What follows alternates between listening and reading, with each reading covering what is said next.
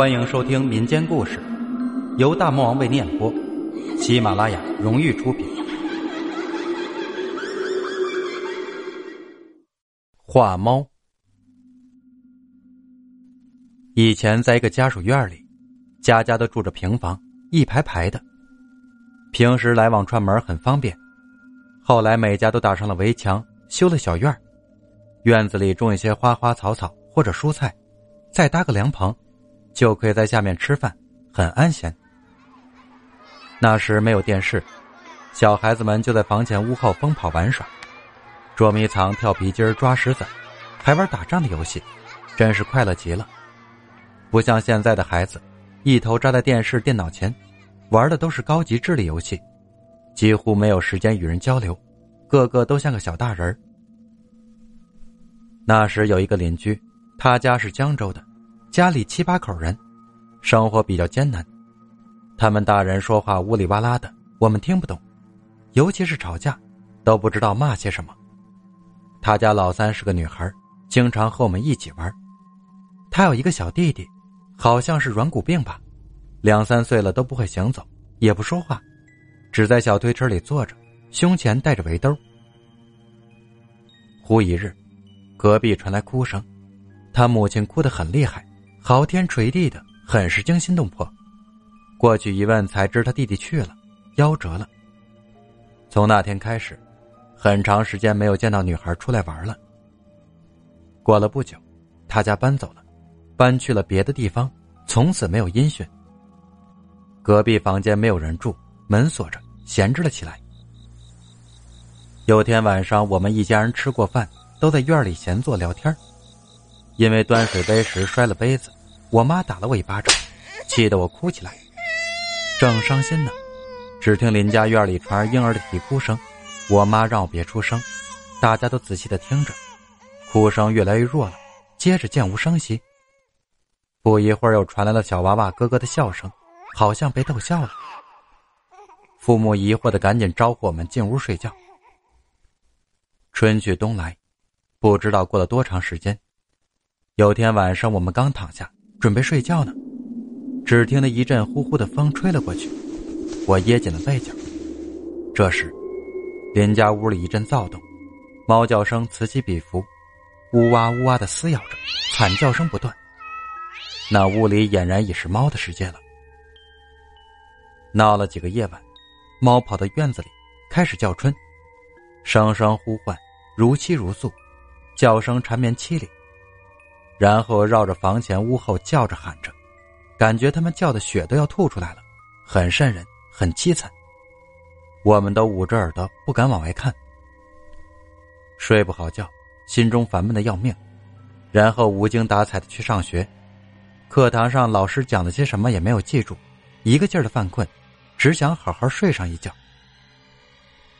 吃过晚饭，在我们这一排房子住的刘阿姨到我们家来串门聊天说起猫叫的事儿，他也听见了。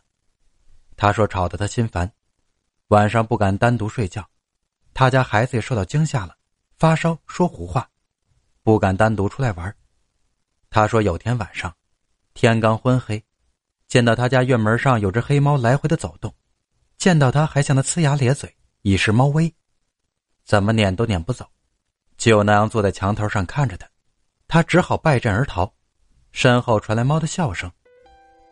阿姨很肯定的说：“就是笑声。”她说：“那只猫和别的猫不同，不仅体型庞大，而且还有思想，分明是在故意挑衅，想引起争斗。”阿姨说到这里，摇头叹气的，脸上挂满了无奈，继而一层忧虑慢慢的笼罩着她。她抬起头，回头看着我家墙头，悄声说道：“你们见过他吗？没有。”见了会害怕的，他是不祥的，不知从哪儿来的，想干些什么也不知道。那个坏东西，他眼红的像流血，不是普通的猫。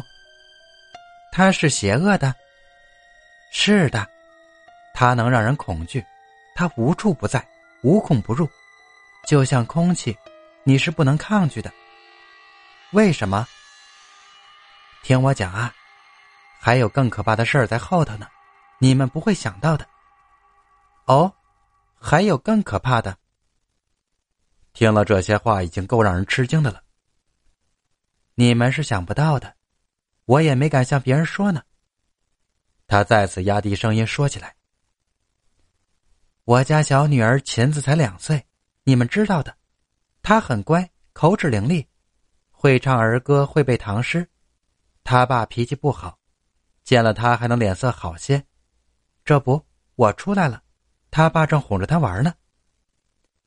自从我见过那只死猫之后，一到晚上他爸上夜班的时候，猫就叫了。先是在院里叫，我把门关得紧紧的，怕他万一进来吓着孩子。拉灯睡下以后，猫的声音就开始在屋里回荡了。真的吗？